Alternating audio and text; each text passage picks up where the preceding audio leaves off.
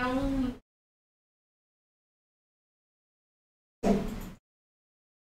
é um nossa,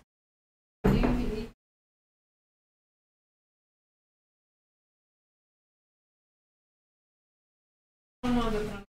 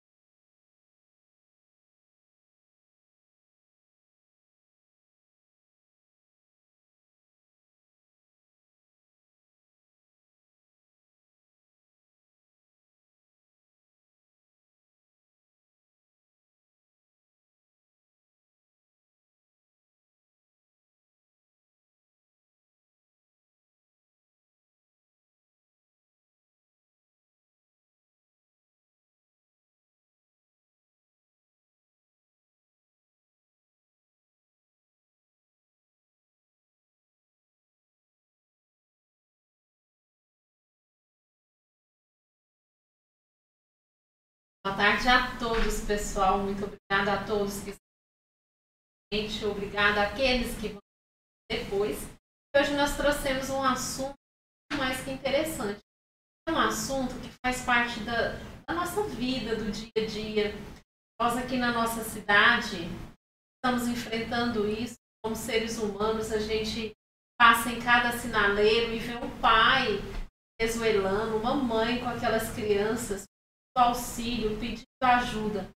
São pessoas que vieram dos seus países para o nosso país, para o nosso maravilhoso país, eu posso assim a tentativa de melhorar a situação das suas vidas, das suas famílias, né? E nós nos encontramos, às vezes, é, com o coração partido, vendo essas pessoas, mas sem noção do que fazer, de como ajudar, porque não é só ali dar o dinheiro para a pessoa, a pessoa precisa de algo mais, né? Aquela família precisa de algo mais. Então, graciosamente, grandiosamente, Deus nos proporcionou ter pessoas especiais conosco aqui hoje, que já faz esse trabalho, que já tem grande experiência na vida, na aplicação é, desses desafios, em colher resultados, quanto a esses desafios. Eles já trabalham há muitos anos com refugiados e imigrantes. É, eu vou apresentar para vocês hoje aqui a Elinéia e o Marcos, que está aqui com a gente, para falar sobre esse assunto. Quem sabe, através dessa conversa, surjam outras ideias, surjam pessoas que também compartilhem os mesmos ideais e que queiram fazer isso aqui na nossa cidade e em outras cidades também. Porque eu acho que o Brasil foi acabou, né, por ser perto, acolhendo essas pessoas. Eu acho que não existe uma cidade nossa aqui no Brasil que não tenha venezuelano numa situação de zero assim mesmo. Boa tarde a vocês. Boa tarde. Boa tarde. Muito obrigada pela presença, pelo carinho, pela boa vontade de estar aqui conosco e com o pessoal que nos assiste. Boa tarde, Marcos, Elinéia, Pastor Marcos. Né?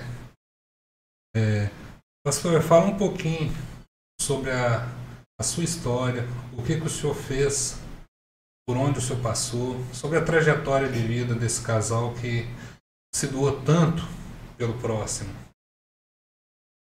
Boa tarde a todos. Meu nome é Marco Antônio Mota. Tenho 53 anos, sou de Araguari.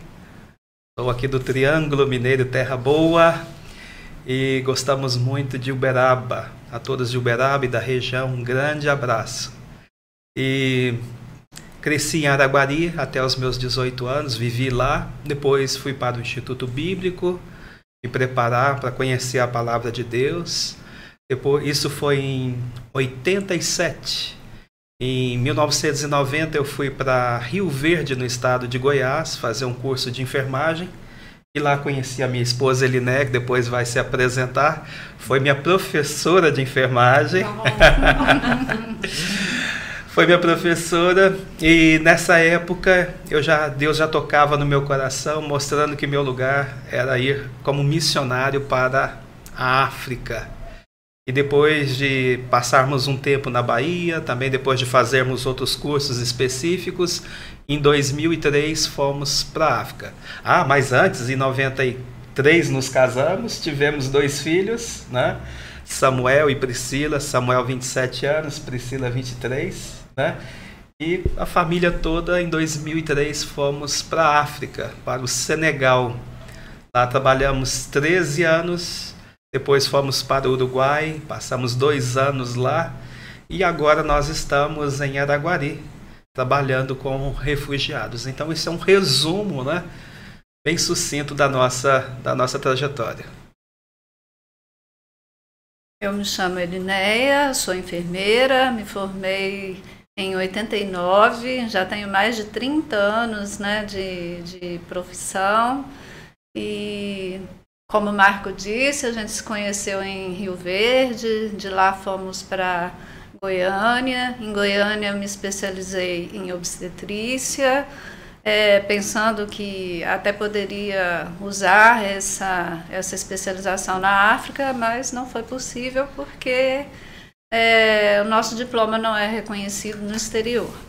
Então, é, eu me abstive de, de fazer esse tipo de trabalho, mas é, tive outras oportunidades que foi trabalhar numa missão com um projeto de crianças de rua. Então, nós acolhíamos essas crianças, levávamos para um local e ali a gente ensinava a palavra de Deus, ali a gente dava comida, cuidava dos ferimentos dessas crianças que viviam na rua mesmo, assim, sem sem ter nenhuma condição, né? A condição era mínima, eram como se fosse quase que escravizadas pelo tipo de, de situação que eles viviam. Então foi um trabalho muito bonito, onde a gente viu Deus fazer milagres, porque a gente não tinha muita coisa, mas Deus usava aquelas pequenas coisas, aquela pequena farmácia que a gente tinha para abençoar essas crianças. Depois nós voltamos e agora estamos em Araguari trabalhando com os imigrantes, né? os venezuelanos, senegaleses, haitianos que tem na cidade. E estamos aí muito felizes por estar fazendo esse projeto. Eu sempre me perguntei por que, que Deus me levou para o Uruguai, porque nós ficamos lá só dois anos. E hoje a gente vê que a gente aprendeu espanhol, mais ou menos, e a gente pode usar o espanhol para se comunicar com os venezuelanos e isso tem sido uma benção para nós. E na África aprendemos o francês, porque a, o Senegal foi uma colônia francesa.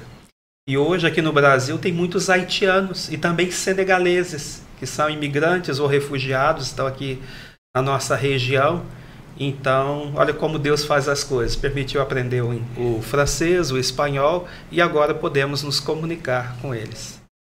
É, foi um preparo, né? Foi. Deus colocou no caminho de vocês todas as formas de se prepararem para hoje estarem agindo da forma que vocês estão fazendo, trabalhando com o trabalho que vocês estão fazendo, que é fantástico, de acolhimento, de recepção. E é um trabalho que a gente precisa estender para outras partes, porque nós, nós não temos, né? Aqui em Uberaba a gente não tem, os nossos sinaleiros estão cheios, é, muita gente pedindo, necessitado e sem oportunidades.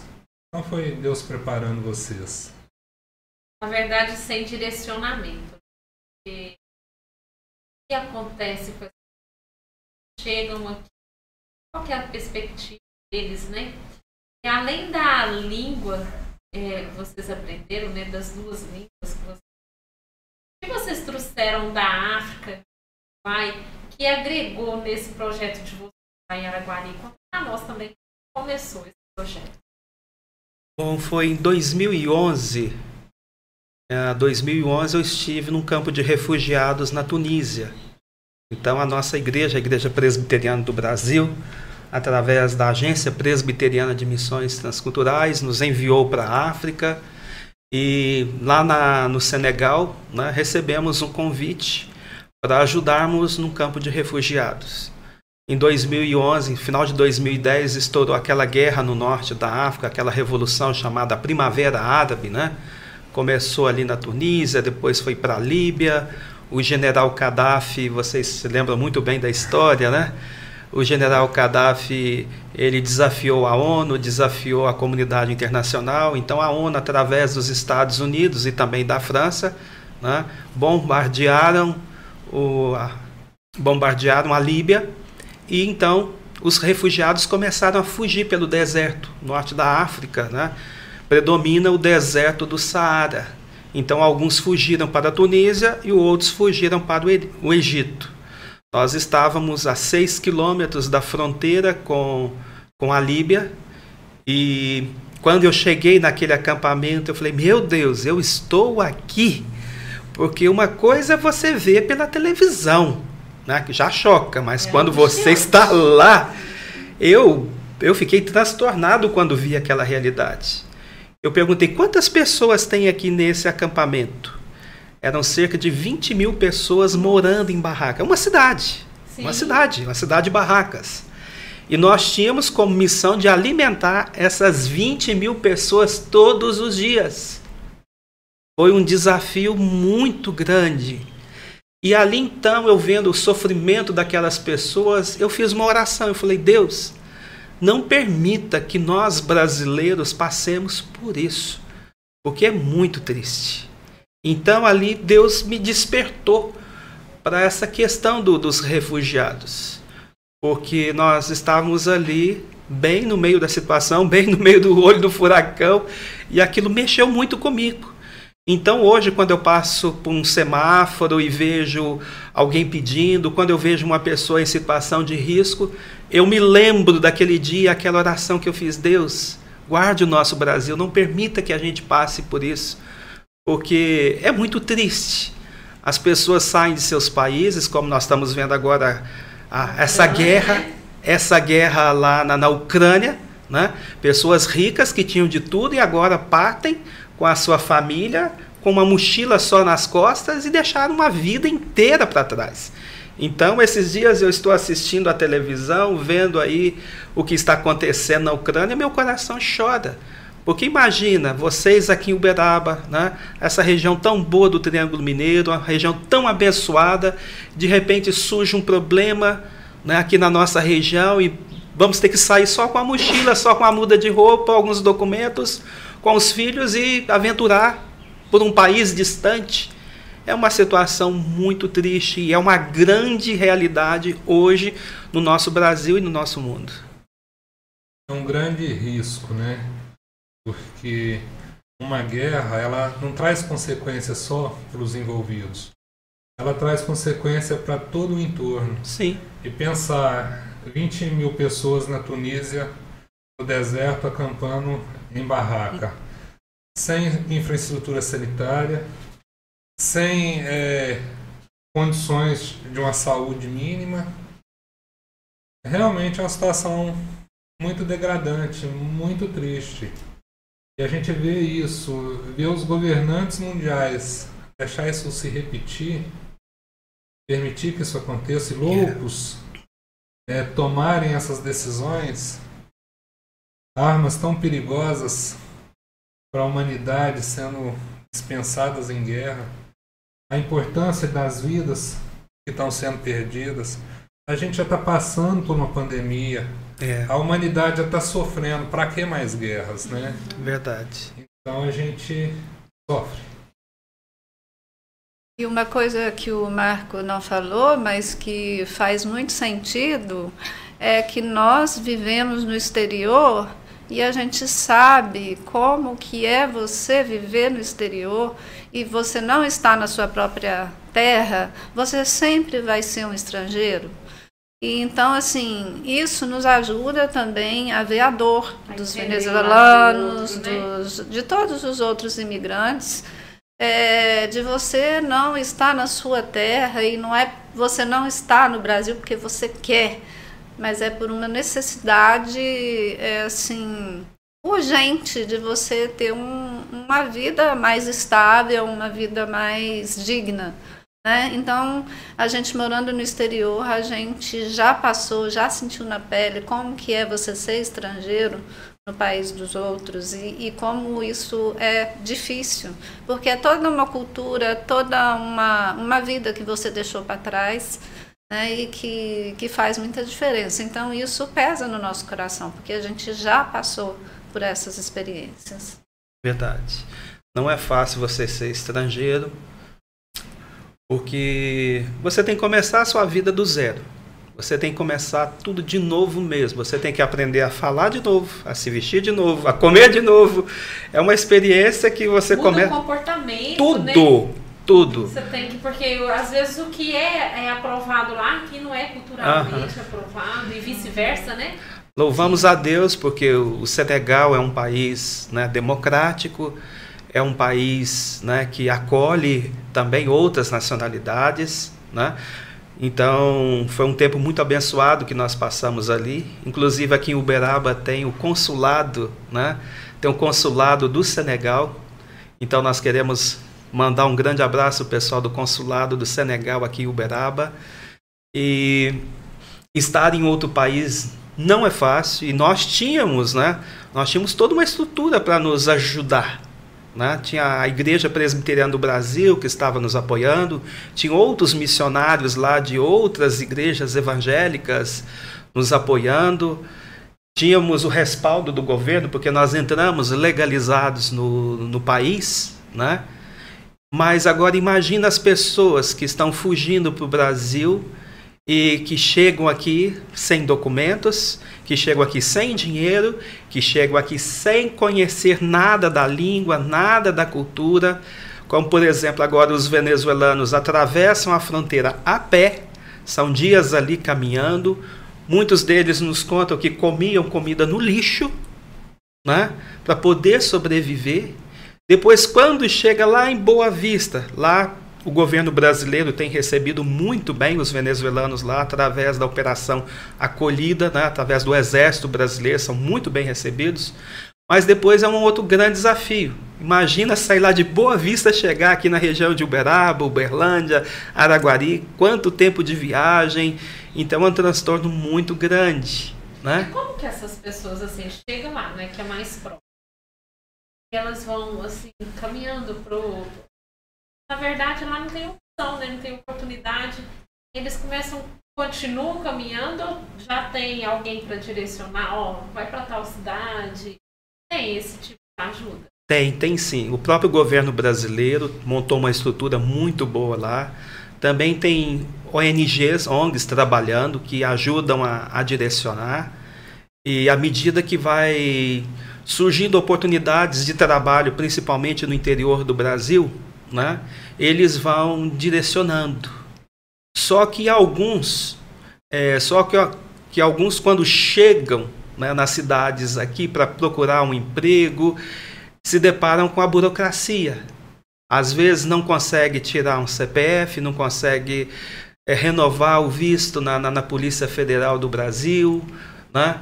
e não tem um apoio, e essas pessoas então elas acabam indo para os semáforos, acabam indo para as ruas para pedir uma ajuda, porque é até difícil para se comunicar, porque não sabem falar o português.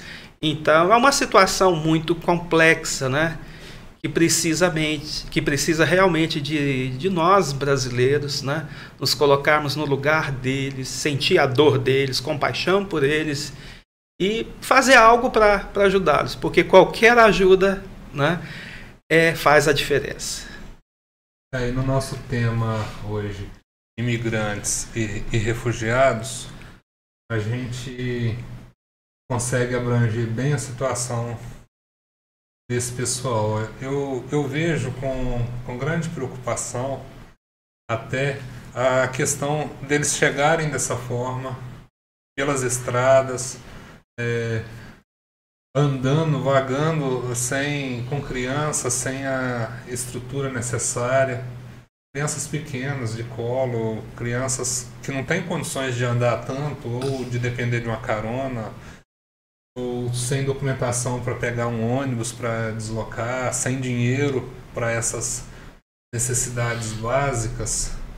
Aí a gente precisa saber, precisa aprender como acolher, como legalizar, como fazer, porque nós, não temos.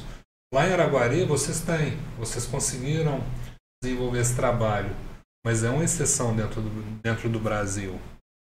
E nós temos forças, nós temos as igrejas evangélicas, nós temos as igrejas católicas, nós temos as entidades fortes como Lions Clubs, que podem começar trabalhos assim a partir de um, de um exemplo de vocês. Nos conta como que isso funciona. Como que isso acontece? Certo. Bom, a primeira necessidade de uma pessoa que chega é a questão da legalização. Há muitos já, quando ao atravessarem a fronteira, já passa pelo Exército Brasileiro, lá eles conseguem né, um, uma legalização provisória. Então, alguns já vêm com documento. Mas muitos, eles não conseguem eles não conseguem a ajuda lá do governo, principalmente agora na época da pandemia, né? Ah, muito, muitos órgãos do governo ficaram fechados, então muitos chegaram em Araguari sem documentação nenhuma. Mas agora passou já essa onda da pandemia, a Polícia Federal está aberta, os órgãos do governo estão abertos, agora melhorou. Né? Mas quando chegam em Araguari, chegam com a quando chegam legalizados, chegam com uma autorização provisória. O que, que nós fazemos? Ah, em Uberlândia tem a Polícia Federal, como aqui em Uberaba também tem. Então, para vocês que estão aqui em Uberaba, é muito mais fácil, porque já tem a delegacia da Polícia Federal. Né? Então, de Araguari, nós temos que ir até Uberlândia. Então, coloco no meu carro E lá em Uberlândia tem a, uma despachante, né, que, é, que é a Isaura, uma pessoa maravilhosa, e sempre eu ligo para ela, ela me ajuda a fazer a, doc, a, a documentação. Né? Porque precisa, por exemplo, de certificado de antecedentes criminais da Polícia Civil, da Polícia Federal, uma série de outros documentos. Então ela cobra uma taxa, né? cobra uma taxa, pagamos essa taxa para ela, ela faz todo o dossiê, né? o dossiê está pronto, ela agenda na Polícia Federal, porque hoje é tudo pela internet, é tudo é o agendamento eletrônico, né? Ela agenda e naquele dia então eu passo lá no escritório dela, pego a documentação já pronta, né? E vou à Polícia Federal e lá ajudamos então no encaminhamento desses desses estrangeiros. E gostaria de ressaltar que não são só venezuelanos, né? Hoje a nossa região tem muitos haitianos, porque depois daquele grande terremoto que teve lá, acho que em 2010, não sei, agora acho que ano passado teve outro terremoto e muitos problemas políticos no país, muitos têm vindo para o Brasil. E também essas guerras que estão acontecendo ultimamente, por exemplo, lá no Afeganistão agora, então já tem pessoas vindo para Uberlândia. Ah, e por falar em Uberlândia, em Uberlândia tem uma ONG cristã e eles trabalham com refugiados, é a TAARI, né, que é um trabalho de assistência aos refugiados. Então nós estamos aí também buscando uma parceria com eles, né? Eles já têm acho que mais de três anos aqui em Uberlândia que eles estão dando assistência a todos os refugiados. E tem refugiados que vêm do Oriente Médio, tem refugiados que vêm da Ásia. Então o nosso o nosso mundo hoje né, está passando por um momento muito difícil, são muitas turbulências, né, muitas guerras, muitas revoluções que estão acontecendo. Então, para a nossa região aqui do Triângulo Mineiro, que é uma região rica, próspera, tem vindo muita gente de todas as partes do mundo né, buscarem refúgio. Então, por isso, nós precisamos nos mobilizar. E a primeira coisa, voltando àquele assunto, é a questão da legalização. Porque depois que você legaliza, aí fica mais fácil de buscar um emprego. Né? De buscar o um emprego. Porque senão essa pessoa ela vai ter o documento vai continuar lá no semáforo pedindo. Então, o segundo passo que nós damos depois né, é fazer o currículo dessa pessoa né, e buscar, através das entidades da, da, da sociedade, as igrejas, né, o comércio local, as indústrias da cidade. Então a gente começa a mandar os currículos. Só um, gente, Sim. uma parte. É, ele perguntou ali como que a gente começou. Na verdade, assim, foi uma coisa bem espontânea, espontânea né? né? A gente começou a ver os venezuelanos no semáforo, na rua, e a gente falou, nossa, tem muito venezuelano aqui. E o que, que acontecia? Na igreja tinha um casal de é, venezuelano. Não, um casal não, é uma brasileira casada com um venezuelano, mas a irmã e a mãe. Estão morando no Brasil, eles, eles já eram cristãos lá na, na Venezuela e vieram para cá. E aí, o que, que a gente fez? Primeiro, a gente montou um questionário, né? É. Montou um questionário a partir de conversar, de trocar algumas ideias e começou a procurar esses venezuelanos na casa deles. Foi até engraçado, porque a primeira pessoa que a gente foi procurar não morava mais no lugar e a gente saiu em Araguari procurando onde ela morava. E aí a gente criou um grupo de WhatsApp, amigo dos venezuelanos. Aí todo venezuelano que chega, conhece outro venezuelano, já automaticamente já entra no grupo. Tá? Então a gente tem acesso a todos os venezuelanos que estão em Araguari hoje. Quase todos. É, quase todos, um ou outro. Uhum. Mas a gente, através desse questionário, a gente sabe a situação da família, escolaridade, o que, que dá para ela fazer como trabalho, o que, que não dá, é, quais são as expectativas dela, o que, que elas precisam em termos de alimentação, de móveis, medicação. de medicação, de saúde. Então aí a gente montou, o Marco tem uma pasta com o nome lá de todos os venezuelanos, o que é que eles fazem, o que é que eles precisam, e aí a gente mobiliza as igrejas, a gente mobiliza alguma as rádios para recolher material, cama, colchão. É, eles chegam, chegam sem nada, é. não tem nenhum prato e um garfo para comer. Quando nós começamos, começamos com o apoio da Igreja Presbiteriana Central de, de Araguari. Né? Uhum. Só que esse trabalho começou a crescer. E aí então fomos envolvendo as outras igrejas presbiterianas da cidade. Ai, é muita demanda. Muita, muita demanda. demanda. Depois né, fomos abraçados pela BEA, que é a Beneficência Evangélica Araguarina, que é uma instituição da Igreja Presbiteriana, mas é uma instituição de utilidade pública, né? E que trabalha com, com crianças de risco. Trabalha com crianças de risco, então tem parcerias com o Ministério Público, com o governo federal, etc governo municipal, governo estadual, e acolhe essas crianças. Tem a casa chamada Casa Lar, onde eles abrigam essas crianças. Então, a Beneficência Evangélica Araguarina né, gostou muito desse, desse trabalho, né, e hoje trabalhamos junto com a Beneficência Evangélica e agora também estamos envolvendo o COMPAR, que é o Conselho de Pastores da, da, da cidade de Araguari. Então, outras igrejas evangélicas estão se aproximando, né? E agora também estamos envolvendo a sociedade de uma maneira geral. Então, através da, da, das rádios da cidade, fazemos campanhas. Estamos agora, essa semana, por exemplo, recebemos oito, oito venezuelanos que chegaram e precisam de tudo. Chegam sem nada. Então, nós tivemos que providenciar móveis, tivemos que providenciar roupas, Gente, comida. Da, da coisa mais simples, né? Um é. garfo, panela. Panela, isso. Gente, não tem Roupas, né? Roupas. É. Eu sou responsável hoje pela. pela o bazar, né? Pelo, pelo, pelo bazar. Então eu separo as roupas doadas, vejo o que, que não presta, né? Porque, infelizmente, vou falar aqui, tem gente que dá coisas que não servem nem para pano de chão. Você sabe o que, que eu falo em relação a isso, Elinéia? Eu acho que a pessoa tá com preguiça de jogar fora da é. casa uhum. dele e dá pro outro jogar Exatamente. fora. Entendeu? Eu, eu acho que o ser humano tem que ter um pouco de Sim. bom senso. Tem. Porque se o outro é, é, se colocar no lugar se do colocar outro, no lugar do outro. Ele se eu estivesse precisando de ajuda, eu recebesse isso, eu ficaria feliz. Uhum. Porque o que a gente pode proporcionar para o outro, às vezes, são pequenas coisas que vão fazer a diferença na vida Sim. dele. Né? É. Então aí eu separo por número, se é para criança, se é para bebê. E aí as pessoas precisam de roupa, a gente leva lá, é, eles escolhem as roupas que eles querem, que servem, que ficam boas para eles. E o que não serve mesmo, eu já seleciono e jogo fora.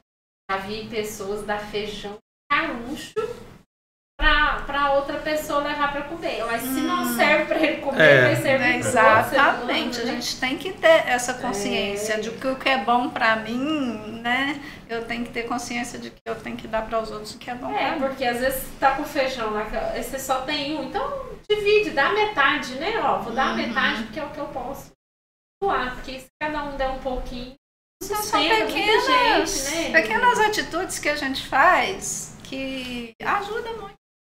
É, nesses questionários aí que você falou, eu vi que você perguntam de saúde da vida uhum. Sim. É, tem uma orientação, vocês conseguem levar no serviço para eles se vacinarem, para eles conseguem uhum. ajudar enquanto a isso? Porque muitas vezes nós vimos que eles chegaram aqui no Brasil sem estarem vacinados, é. né?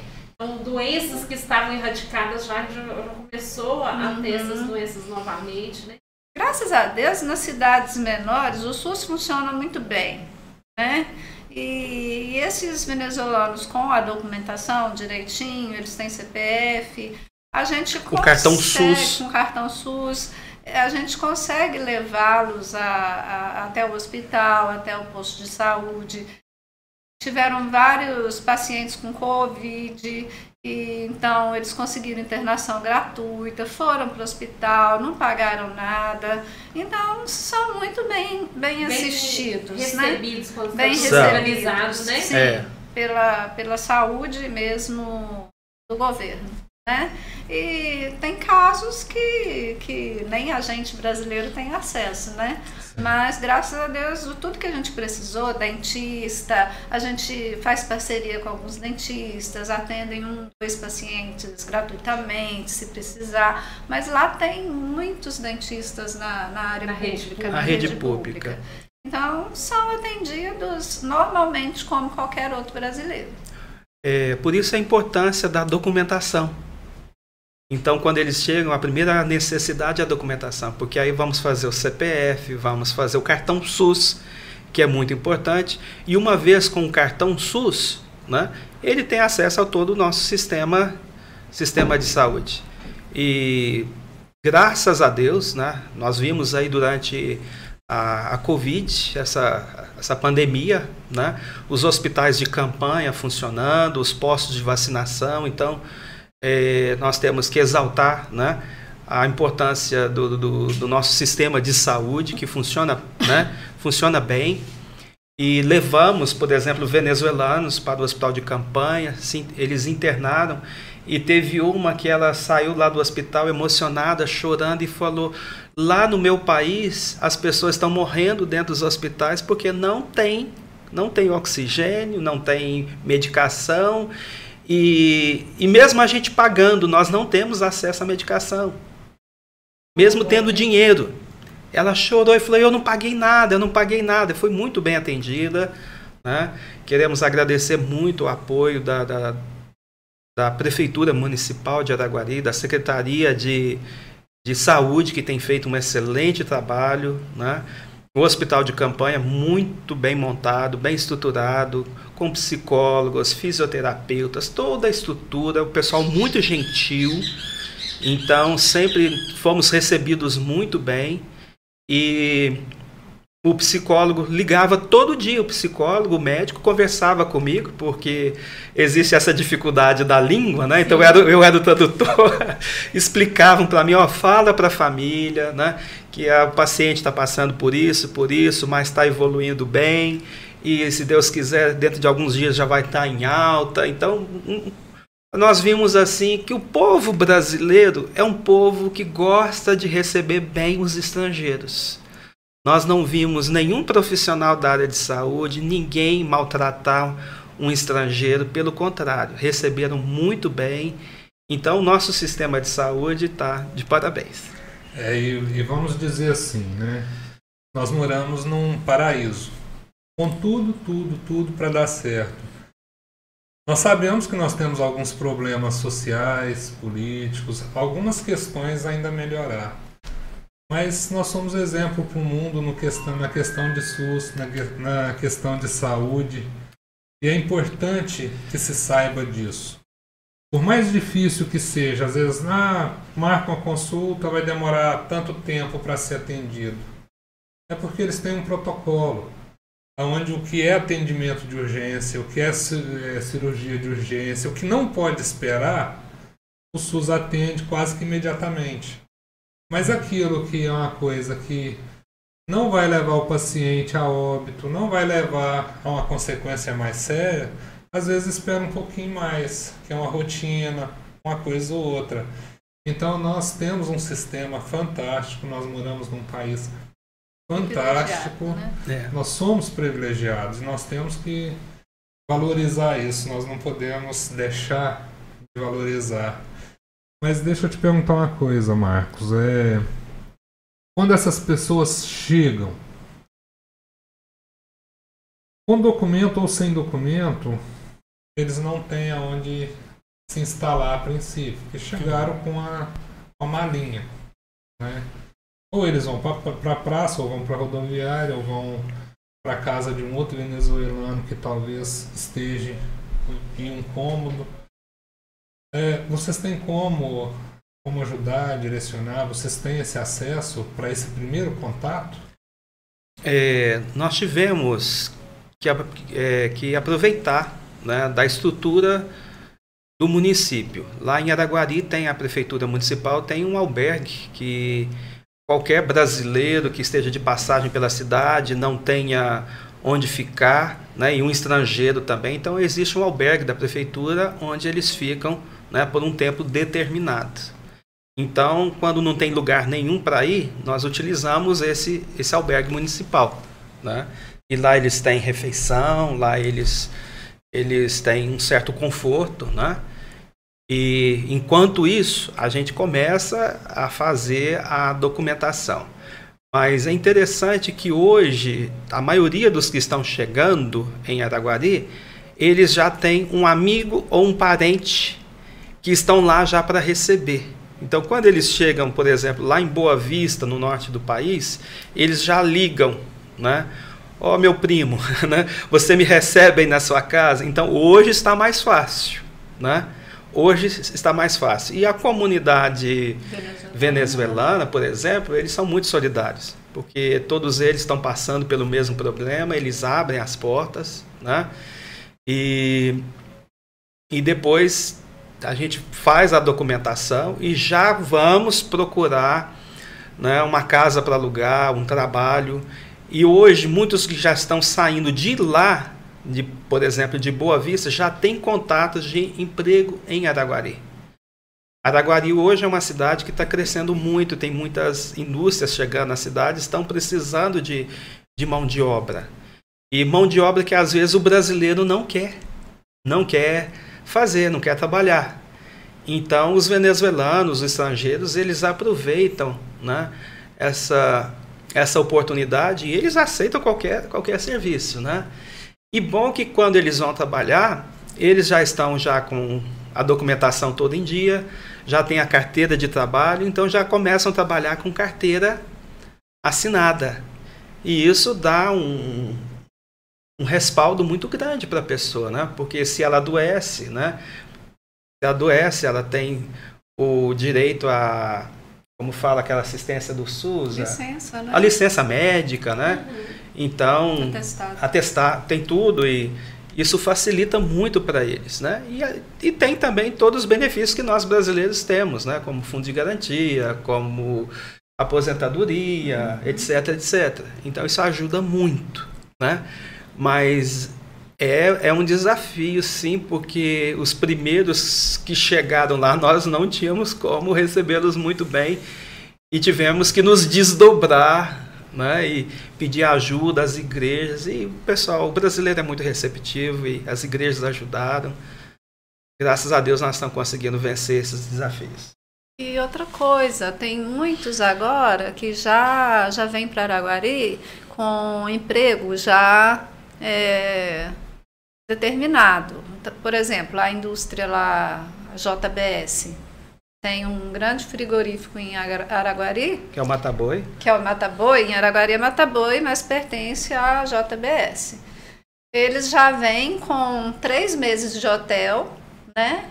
Tem um hotelzinho simples. Eles têm três meses para conseguir um lugar para morar.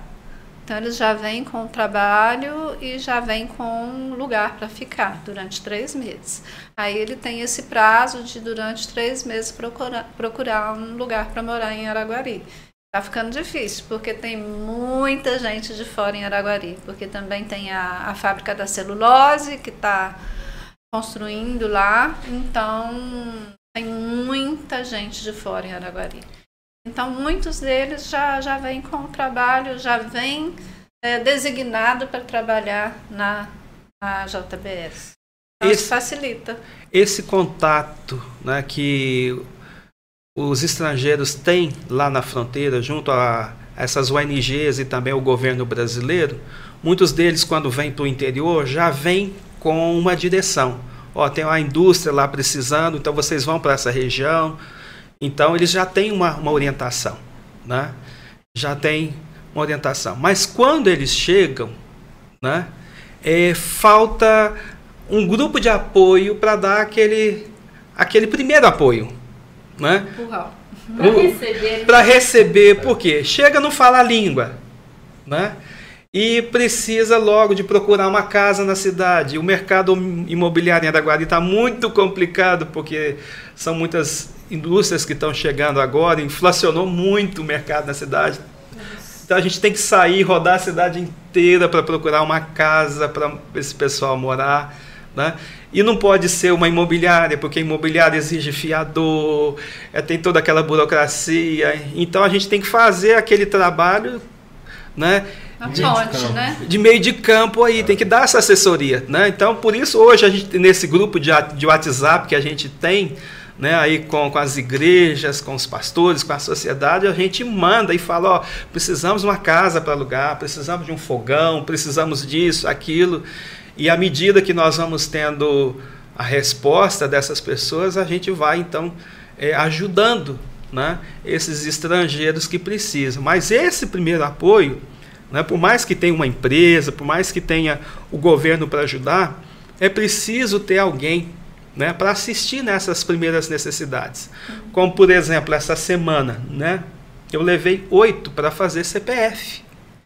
E quando chegam lá no órgão do governo onde faz o CPF, né, primeiro passa pelo correio, né, paga lá uma taxa, depois vai à Receita Federal e e os funcionários não sabem, lógico, são brasileiros, não sabem falar espanhol. Então chegam lá, os venezuelanos né, se enrolam e precisa de alguém para fazer a tradução. Então a gente vai, acompanha, né, dá esse primeiro apoio aí. E vamos também depois ver as outras necessidades que eles precisam, né? até que eles consigam, né? consigam o emprego. Por quê?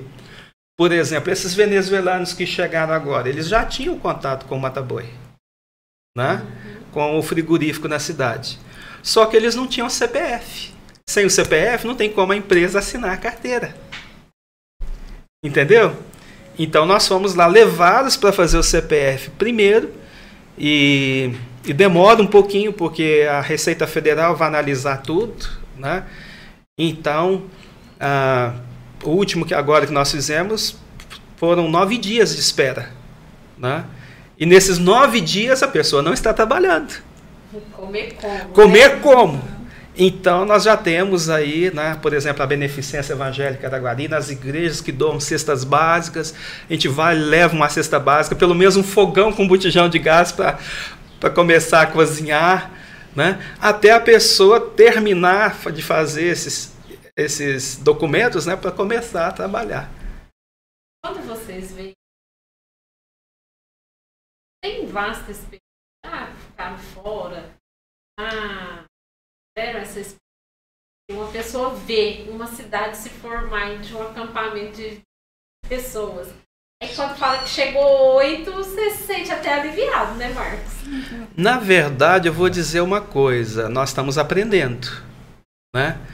Porque nós nunca tínhamos feito isso no Brasil. Então, eu não sabia, por exemplo, como chegar na Polícia Federal, os, os caminhos, os, caminhos, os documentos que precisam. Então, tudo isso foi assim, fomos aprendendo de acordo com a necessidade. Né? Fomos perguntando para um, para outro, eu ligo para algum alguém da igreja que tem um escritório de contabilidade, que alguém que é advogado, né? Pô, os próprios venezuelanos que já estão no Brasil. Os próprios venezuelanos, tempo. eles também nos dão muitas dicas. Olha, você vai em tal lugar, eu já passei por isso. Então, assim, estamos aprendendo. Não vou dizer que é, sabemos tudo, que temos aí uma experiência vasta, não, porque para nós esse trabalho é, é, novo. Começamos foi em junho do ano passado. Né? Começamos distribuindo cobertores, porque o, em junho do ano tá, passado fez muito frio, fez muito frio aqui na região, vocês se lembram? Sim. Passou uma onda de frio muito forte, depois veio uma outra onda bem forte. Então a primeira coisa que nós fizemos foi levar cobertores. Aí depois chegando lá, vimos que haviam outras necessidades, por isso fizemos aquele questionário.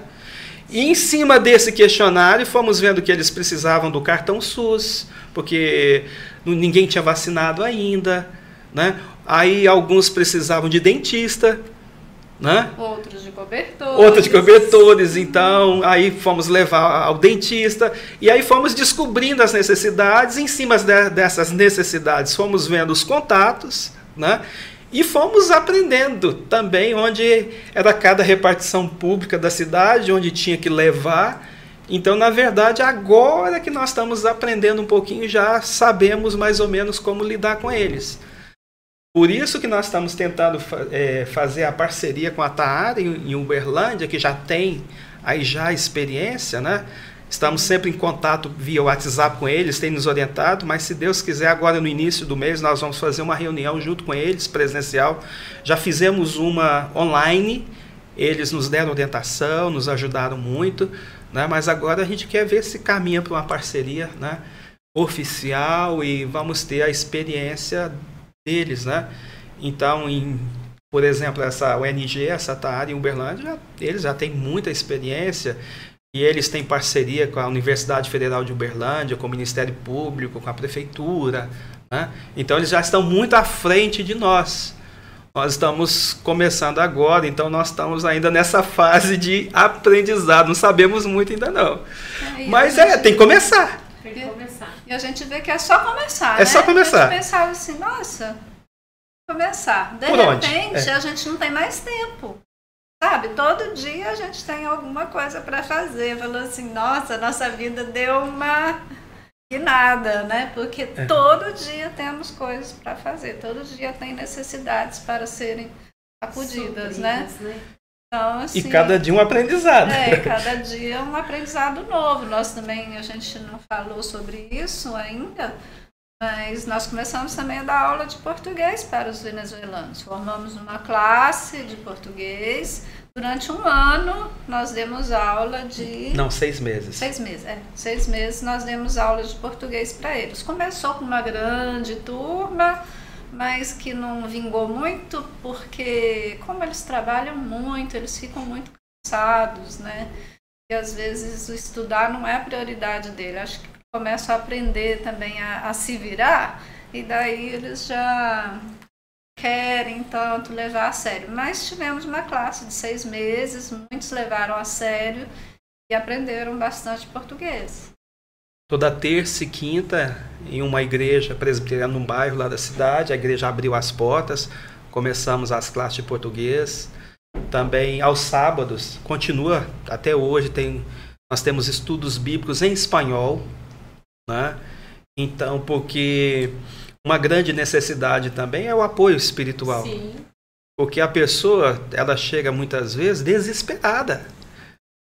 Chega desesperada porque perderam parentes, perderam amigos, perderam tudo, né? A casa, perderam a casa, perderam, perderam a pátria. A pátria né? Porque acontece o que acontecer com a gente aqui é. do nosso país, é, você tem um familiar, você tem agora quando você vai para outro, não tem ninguém. A gente... Perdeu a pátria. É. Como é que você fica nessa situação realmente? Realmente, então precisa. Desse amparo espiritual. Precisa, a gente chega, um abraço, gente, mesmo em meio à pandemia, né? Às vezes a gente dá um abraço, só um abraço, né? Faz uma diferença. Só você, você conversar. Conversar. Dele, né? E depois Já... você dizer, posso fazer uma oração por você? Gente, a pessoa chora de emoção. Obrigado, eu estava precisando disso. Eu precisava disso. Por quê? Porque o ser humano não é só físico, né? Sim. Ele também, ele tem uma alma, ele tem um espírito, tem as suas necessidades, as suas carências. Então, um abraço, uma oração, um aperto de mão, né? Isso faz a, a diferença. O documento é importante, a cesta básica é importante, o cobertor, procurar um trabalho, mas tem certas coisas, né? Que, que vão além, além disso, né? Que é importante a gente abraçar e, e também dar um pouco de fé, de esperança, né? transmitir isso, isso ajuda muitas pessoas. É, é verdade, eu estava vendo o pessoal lá na Ucrânia, pessoas né, que tinham uma casa, uma situação financeira boa, um país bom, na Europa, né, de olhos verdes, cabelos loiros, a gente vê assim, fala assim, meu Deus, um europeu passando por isso. No Brasil é comum, aqui no terceiro mundo é comum, mas você vê um europeu numa situação dessa, para você, assim, é muito. É chocante. Chocante, né? Em qualquer situação é chocante, mas aí você fica assim, igual quando a gente chegou no Senegal, nosso cartão de banco não funcionava a gente não conseguia pegar dinheiro, a gente não sabia a quem recorrer. Ligava para a missão, a missão falou assim: gente, vocês têm que ir no Banco do Brasil. Aí falei assim: gente, aqui não tem Banco do Brasil. E a gente ligava para o Banco E do Brasil, ligava. aqui no Brasil. O Banco do Brasil também não sabia como fazer. Assim, a gente penou, a gente tinha o dinheiro no banco, não podia pegar o dinheiro, a gente não sabia como fazer, a gente já estava assim, desesperado. Porque no Brasil você vai, ô primo, eu tô apertada ali, você pode me ajudar um pouquinho, É. me emprestar um dinheiro? É, Não, cada país, né? mas você está em outro lugar, você não tem ninguém. E aí, graças a Deus, a, a outras missões nos socorreram até que a gente conseguiu resolver o problema, que era uma coisa muito simples. Que nosso cartão não estava habilitado para funcionar no exterior, mas ninguém falou isso pra gente. Não, na verdade estava habilitado para funcionar no, no exterior. O problema é que o sistema lá era diferente. É, E o gerente do Banco do Brasil me falou assim: você chega no caixa eletrônico aí e digita te- a tecla tal e tal e tal. Eu falei: me desculpa, mas o caixa eletrônico daqui, primeiro, que não é, Digital. não, não é igual ao do Brasil. Ele é inglês e ele é francês. Né? Eu tenho que escolher essas duas línguas. E não tem essas teclas aí que o senhor tá... Não, mas tem que ter. Mas não tem. Não, tem. Não! Não, mas tem que ter! Eu falei, mas não tem, é outro país, é outro sistema. Né? isso E- é uma coisa tão simples é, que que às vezes nem o pessoal no Brasil aqui, que já é acostumado, Não consegue entender, não né? consegue entender. Aí liguei uma vez pro, pro cartão de crédito e eles falaram, ah, procura o Banco do Brasil mais próximo. Eu falei, ah, o Banco do Brasil mais próximo É tá, tá na Espanha. tá na Espanha, a quatro horas e meia de voo. Gente, é- é- são situações que só quem viveu sabe, É. né? Então eu acho que vocês compreendem muito bem a situação dessas pessoas que estão chegando. Por isso, Que por isso que a pra- gente se identifica. É, porque pra nós, eu nunca passei por essa situação, então não tenho a mínima ideia, né, do que é o sofrimento deles. né? Aham. Agora vocês sim, vocês têm, embora vocês não passaram a mesma Lógico. situação que eles. Tão grave quanto eles, graças a Deus. E a gente vê a situação de perda em qualquer em qualquer instância da vida, a situação de perda deixa as pessoas desesperadas. Sim, A gente vê, por exemplo, as chuvas lá em Petrópolis, deslizamento de terra. Muitas pessoas perderam pai, mãe, perdeu filho, perdeu sogro, sogra e perderam casa, perderam terreno, porque o terreno estava no morro e depois que desceu a terra já nem existia mais. é, O desespero geral. Essas pessoas que vêm de fora perderam também tudo, estão de desesperadas. certa forma perdi. Então, o acolhimento material, a comida, o médico, o dentista, é importante, mas para livrar a pessoa do desespero e reequilibrar emocionalmente, aí entra o apoio da fé, o apoio espiritual, o apoio psicológico. É um, é um ciclo, é um acumulado de coisas que um não só não consegue trabalhar sozinho. Não Sim. adianta dar comida, dar Uhum. a estrutura, é, vamos dizer assim, material. A pessoa não tem estrutura emocional, se a pessoa não tem estrutura espiritual, sim, verdade. e aí a sociedade precisa trabalhar junta, precisa ser um conjunto de todas as coisas. É, Ninguém melhor do que o pastor, do que a igreja, para poder acolher espiritualmente. Mas eles sozinhos, sem o apoio da sociedade, do empresário, da prefeitura, também eles não conseguem. sim, Então eu acho que esse, esse, essa união de fatores, essa, esse acolhimento da cidade de Araguari, das instituições de lá, fazem a diferença. É um exemplo a ser copiado, a ser implantado em outras cidades também. É igual você falou sobre o. É interessante que um casal teve um problema na, na relação deles e foram procurar quem? Nós. Né? Eles não tinham ninguém para conselho. E aí a moça, né, o rapaz deixou a moça, aí ela veio para quem? Então, Marco, ah, pastor, meu marido me abandonou sozinha, eu não tenho nenhum parente aqui em pode me ajudar? Aí aqui entra né, a questão da, do apoio emocional, espiritual, né, porque elas estão sozinhas, elas. É. Que bom que a minha esposa foi junto comigo, então fomos lá conversar com um, conversar com o outro, né? A gente poder aconselhar, orar e tudo. E tivemos a boa notícia que de, três dias depois eles voltaram juntos. Não, ele eles, sofreu um acidente. Ele sofreu um acidente né? de moto. Aí foi. ele precisou de alguém para cuidar dele. Voltou para a esposa é. e eles estão lá, todos, todos apaixonados. E viraram para mim e falaram: Pastor, o senhor pode fazer meu casamento? Agora eu quero me casar mesmo, de verdade. Né? Eu quero me casar. Falei, falei olha, um passo de cada vez, é. né? Um passo de cada vez. Na hora certa, por que não, né? Eu sou pastor, podemos fazer o casamento de vocês. Agora os dois estão apaixonados. então, precisa desse Às vezes a vida dá um sacolejão, né? É. Porque muitas vezes é, o ser humano, a convivência um com o outro depende da emoção do outro também. Muitas vezes é, um gera um atrito, outro não é, quando teve aquela divisão que até na Bíblia, né, que fala pessoa falar uma língua, o outro, outro ninguém começou.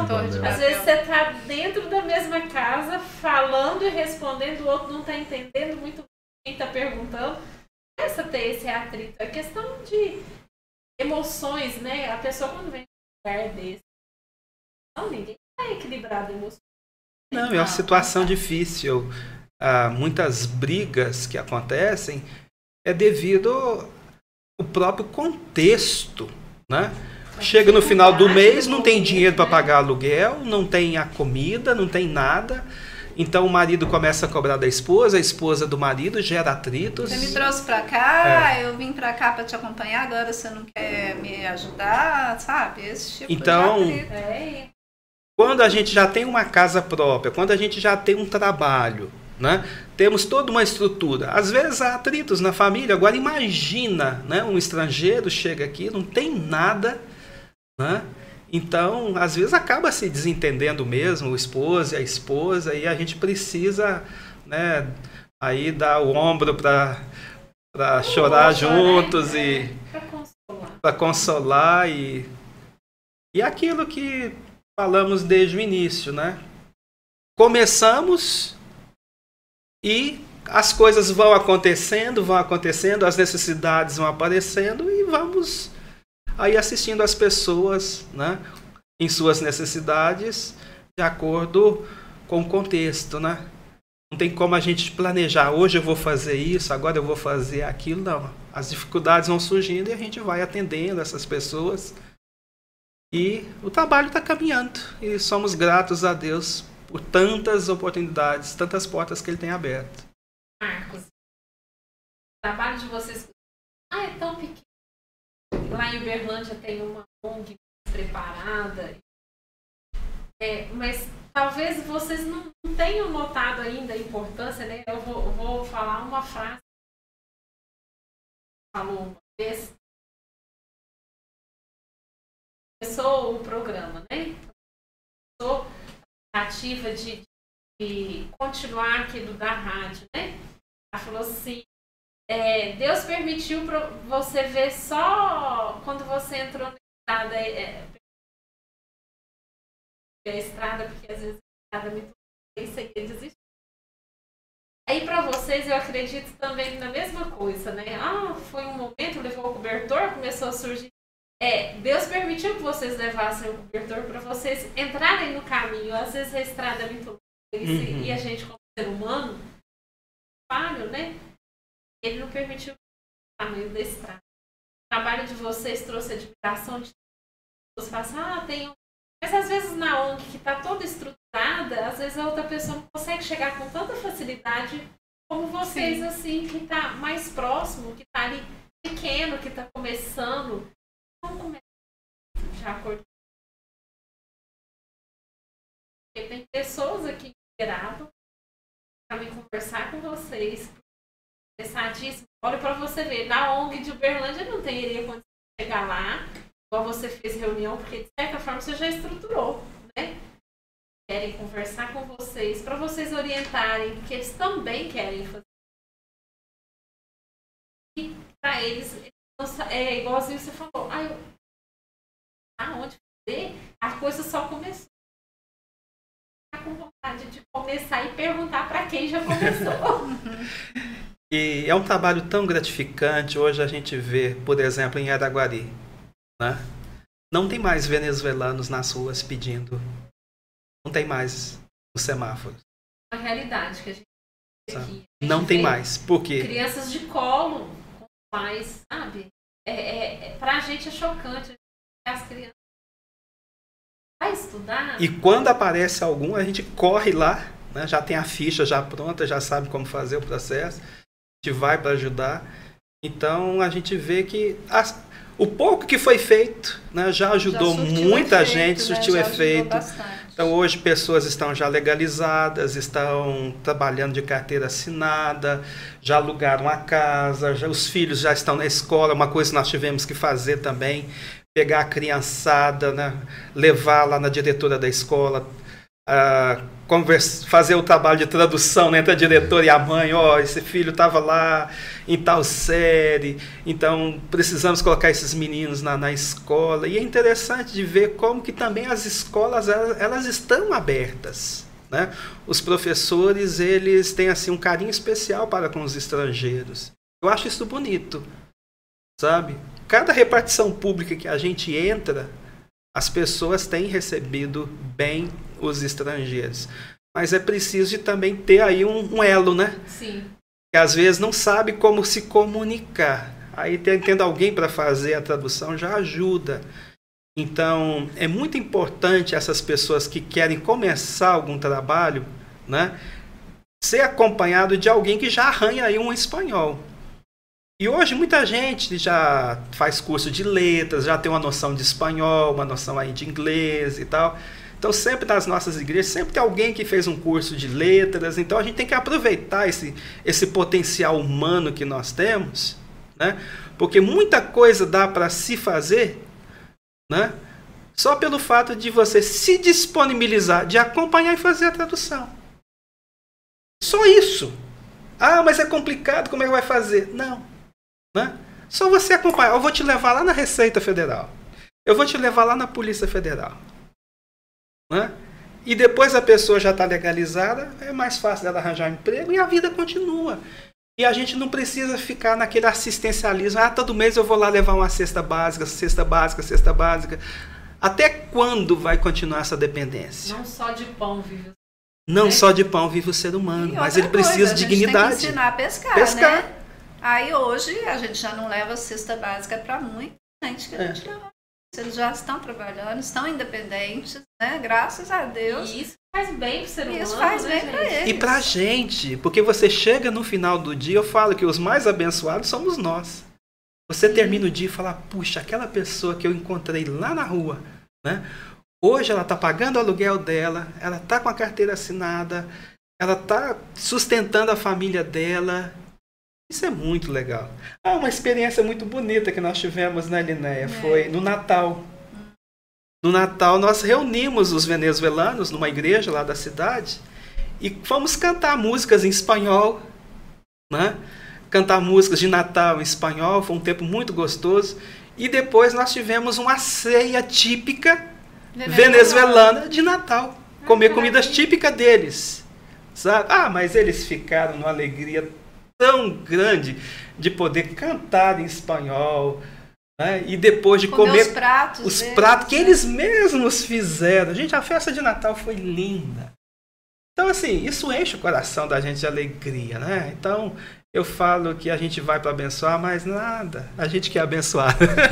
Ontem, Marcos, a nossa profissão é muita emoção, né? Você tem emoção tem. todos os dias, né? Ontem o meu irmão também passou por então feito mudado, eu trabalhando numa realismo, voltei, a, assim, aquela correria. Eu deixei meu irmão no hospital No meio do caminho, eu gosto muito de conversar com Deus, sabe? E no meio do caminho, pensando no eu vim conversando com ele. E aí a gente vai. Acho que o ser humano até chama tão grande assim. Mas é lento, é lento, né? Muitas vezes a lento. Eu percebendo que a gente fala isso, mas muitas vezes a gente. Quanto nós somos agulhas de. Esse é a fagulha de é aquele que leva uma esperança para o outro. Estava fazendo assim, humilde, 28 anos, e ela começou a chorar, né? Relatando assim, eu conversei com ela e falava, fala pra mim. Ela sentiu dor? Não, não era dor que ela estava sentindo. Era, era parada, né? Olha pra mim.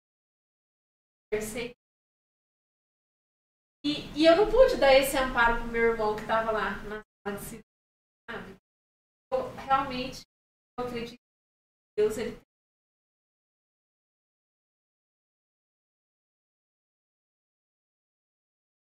Sim. É só olhar a gente como família. Eu falei assim, olha, eles vão para Araguari para vir aqui conversar com a gente. Isso não é divino? Não é divino. É uma família Quase que a gente não chega, mas Deus queria que a gente chegasse. Ele proporcionou isso. Então eu acho assim que essa fagulha de espalhar tanto. Ninguém começa grande. É. Todo mundo começar pequeno. E se você começar grande, imagina você, você começasse grande. Sem formar essa. Quando a gente começa vai pegando as experiências,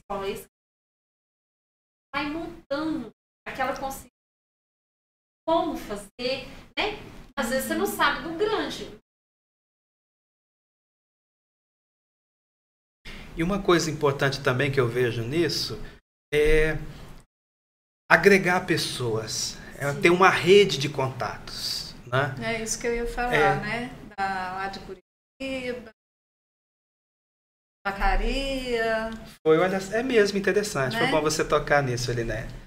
Teve uma, uma senhora que ela saiu de Araguari, ela foi procurar um emprego melhor em Curitiba. Só que chegou lá em Curitiba, ela é venezuelana, chegou em Curitiba, não sabia falar o português, né? E o emprego que ela almejava chegou lá, a Não- porta não estava fechada, não existia, emprego. a porta estava fechada, e ela estava lá de- completamente desamparada e literalmente passando necessidade, né? E aí eu ia levar uma cesta básica para a sobrinha dela lá em Araguari. Só olha como são as coisas de Deus, não são coincidências, né? É a providência de Deus. Eu falei para a sobrinha dela, ó, estou na- indo à sua casa agora levar uma cesta básica. Só que essa mensagem eu mandei para essa senhora em Curitiba sem saber, Querer, sem né? querer. Ela entrou em contato comigo e falou: Ô, Pastor Marco, eu sou uma serva de Deus. Há 30 minutos atrás eu estava aqui ajoelhado e orando: Senhor, eu sabe que eu não tenho nada para comer hoje. Eu não tenho nada para comer hoje. E o senhor mandou essa mensagem dizendo que vai mandar uma cesta básica. Eu chorei de emoção. Como é que faz para essa cesta básica chegar, Chegar. aqui? Eu falei: Desculpa, não é para a senhora, não, é para sua sobrinha. A mensagem foi errada. Mas espera aí.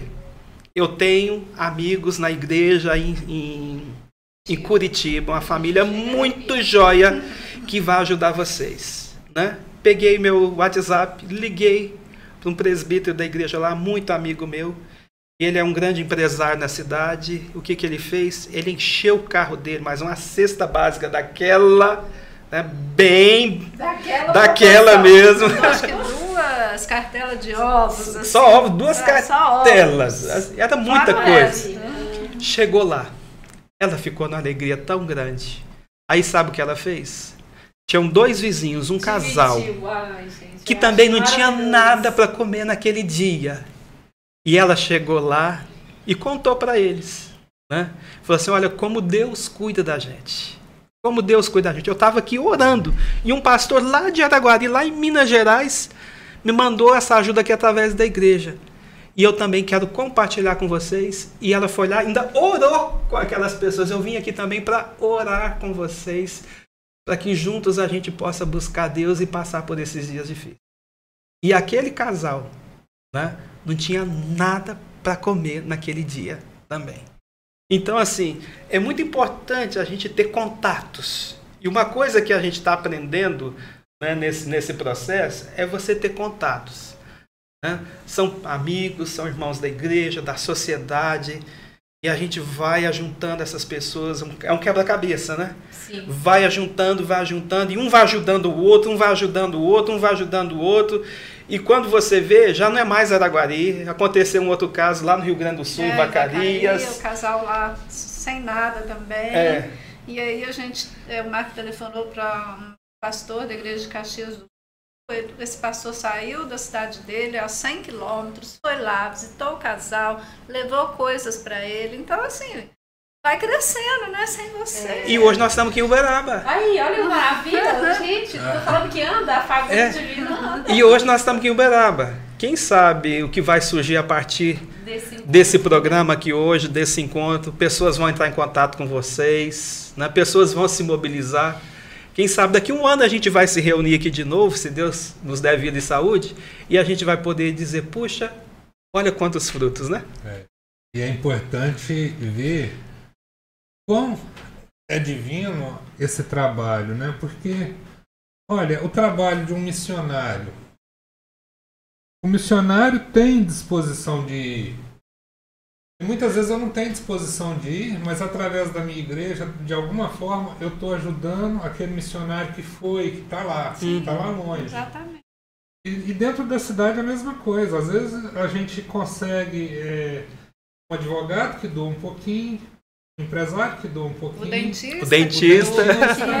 É. o médico. Aham. E aí vai, forma aquele, aquela rede de contatos. De contatos. Cada um ajuda um pouquinho e tem alguém pode fazer o trabalho do missionário lá, dar assistência e ajudar aquilo a acontecer. Uma sociedade inteira com a rede imensa de contatos. E muita gente que não teria tempo de fazer, mas designou alguém para fazer. Aham. Então, isso é importante. Foi o que aconteceu com vocês ao ajudar outras pessoas, eu sou em Curitiba, Caria, a rede de contatos, trabalho de missionário. Nós temos igrejas que dedicam a isso, é, fazem esse trabalho, que investem em missões. E eu acho que isso é muito importante. Que Deus, que Deus continue abençoando essas o Gilmar pessoas. Elias está aqui falando, ó, gostou demais do programa né, da imigração. Ele dá um destaque importante, né? Eu percebi e achei que não ia chegar aos pessoal que estava assistindo. Mas do, tal do, dos dentes, né? não sei se vocês ouviram, né? Cantando. E o Gilmar ouviu também. O Gilmar é o primo, né? Isso. E esse pessoal que está aqui hoje com a gente, gostaria muito de agradecer a todos vocês. Também falar para aquele que está aqui pela primeira vez, se inscrevam lá no canal do YouTube. Eu ouvi, né? A gente vai aprendendo, viu, Gilmar? Vai pegando uma coisinha de uma amiga que eu sei pelo Instagram, uma pessoa maravilhosa. Maravilhosa. a gente tem que fazer a corrente do bem. Para você não custa nada se inscrever no canal. Para nós é muito importante. Compartilhe, curta os nossos conteúdos, inscreva no canal, porque a gente consegue levar isso para mais pessoas. Igual o Marcos falou, através dessa conversa nossa aqui, daqui um ano, né, as pessoas podem nos procurar, a gente, o Marcos e a ideia dessa levar esse solo de pessoas que têm já passaram por isso na pele, talvez nós não passamos, igual o doutor Elias falou também, né? Às vezes você não disponibiliza o tempo de ajudar, é, a outra pessoa vai e faz e você seja o suporte dessa pessoa, porque eles não conseguem tirar tudo deles. É o alimento, o tempo, né? Mas às vezes eles doam o tempo e o conhecimento, doam o alimento, doam o respaldo que eles doam prato, garfo, né? É. Roupa. Uhum. Mas nós somos seres humanos. Hoje eles estão precisando de ajudar você não pode ajudar com muito. O que vier é lucro para quem é. necessita. É. Não é mesmo? Gente, muito obrigada a vocês, carinho, essa disponibilidade. enfrentar o engarrafamento, né? As dificuldades vêm. Como famílias vocês hoje estão aqui O que está fora. Obrigados que nós agradecemos. Obrigado a todos. Deus abençoe vocês. Marco, tem a oportunidade agora de se despedir, falar das suas redes sociais, cara. Gostaria de agradecer vocês por nos receberem aqui em Uberaba. Né? E gostaria de mandar um abraço especial para o Rodolfo, né? que está ali na sonoplastia, ali nos ajudando. Um abraço também a todos que estão nos ouvindo. E sou agradecido a Deus por essa oportunidade, porque eu sei que daqui vão surgir né, sementes preciosas que vão abençoar muitas pessoas. Então, muito obrigado a vocês de todo o coração. Essa oportunidade para nós é muito rica e muito abençoadora. Obrigado. É, nós estávamos assim nos sentindo meio inúteis morando em Bicas, né? Porque lá é uma cidade bem pequena, não tinha a nossa congregação lá e a gente estava muito triste, porque estávamos sentindo assim como úteis mesmo, sem nada para fazer. E de repente, Deus abriu essa porta em Araguari, foram muitos desafios para vir para cá. E hoje a gente só tem a agradecer. Não me arrependo de ter mudado, não me arrependo de ter vindo para cá. Pelo contrário, agradeço a Deus por nos dar essa oportunidade de estar aqui com vocês hoje e que Deus nos ajude, né? Porque tudo que a gente faz é para a glória dele, não é para a nossa glória, não é porque a gente está fazendo alguma coisa. Na verdade, nós é que precisamos todos de Deus, né? E o que nós fazemos é muito pequeno, mas que Deus faz crescer e multiplicar. Amém. Pessoal, até sábado que mais uma vez com